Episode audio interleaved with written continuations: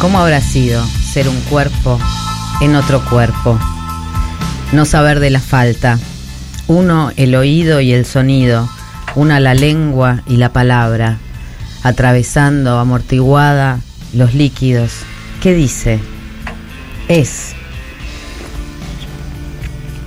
una onda tan dura como que palabra es palabra, roca es roca. Aquello impreso en el ensueño de lo que éramos antes de ser separades, eso que tiene nombre, pero más que nombre, eh, tiene ritmo, ese lenguaje, no lenguaje que escuchamos sin distancia entre las palabras y las cosas, ese ritmo es la materia de la poesía. Ese decir de resonancias más que de letras, una respiración, una sensación, un decir, una palabra así encarnada.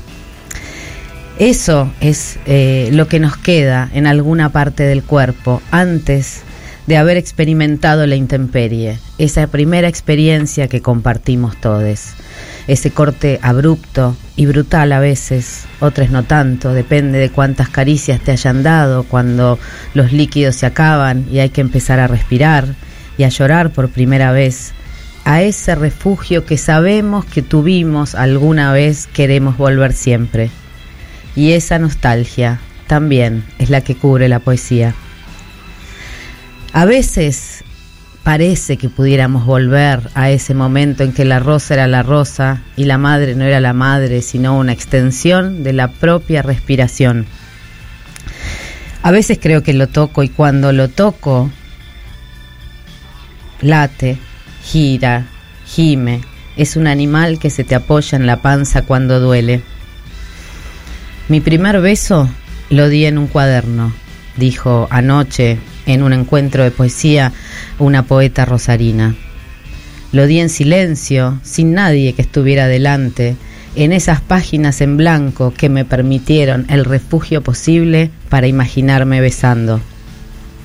Somos migrantes de la lengua, hablantes de mixturas, dijo otra compañera, también poeta, que habla portuñol y sabe de mezclar en las fronteras lo que no puede ser dicho sin la mixtura.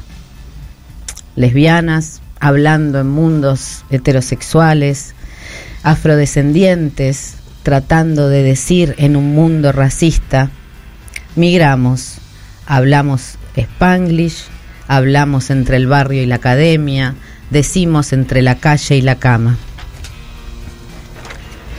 En ese territorio en disputa que son las palabras, las escritas, esas, eh, esas herramientas son los palos y el barro con lo que hago, hice, comparto, recibo, refugio.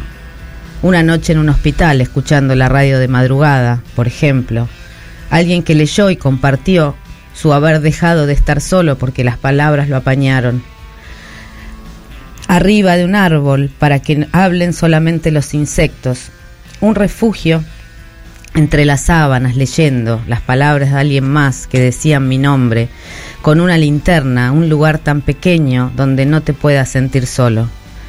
Un refugio para mí es más que una casa, es un sueño ensoñado, permanente, donde me conecto por puntos luminosos como estrellas, sabiendo que otras personas los miran, que otros están ahí vibrando al mismo ritmo de un deseo común, de una palabra, que suspenda esa sensación de falta, esa falta que sufrimos todos y que de alguna manera, lentamente, en este mundo que siempre es una intemperie para nosotros, vamos cosiendo, vamos generando ese techito que nos alberga y que es un refugio.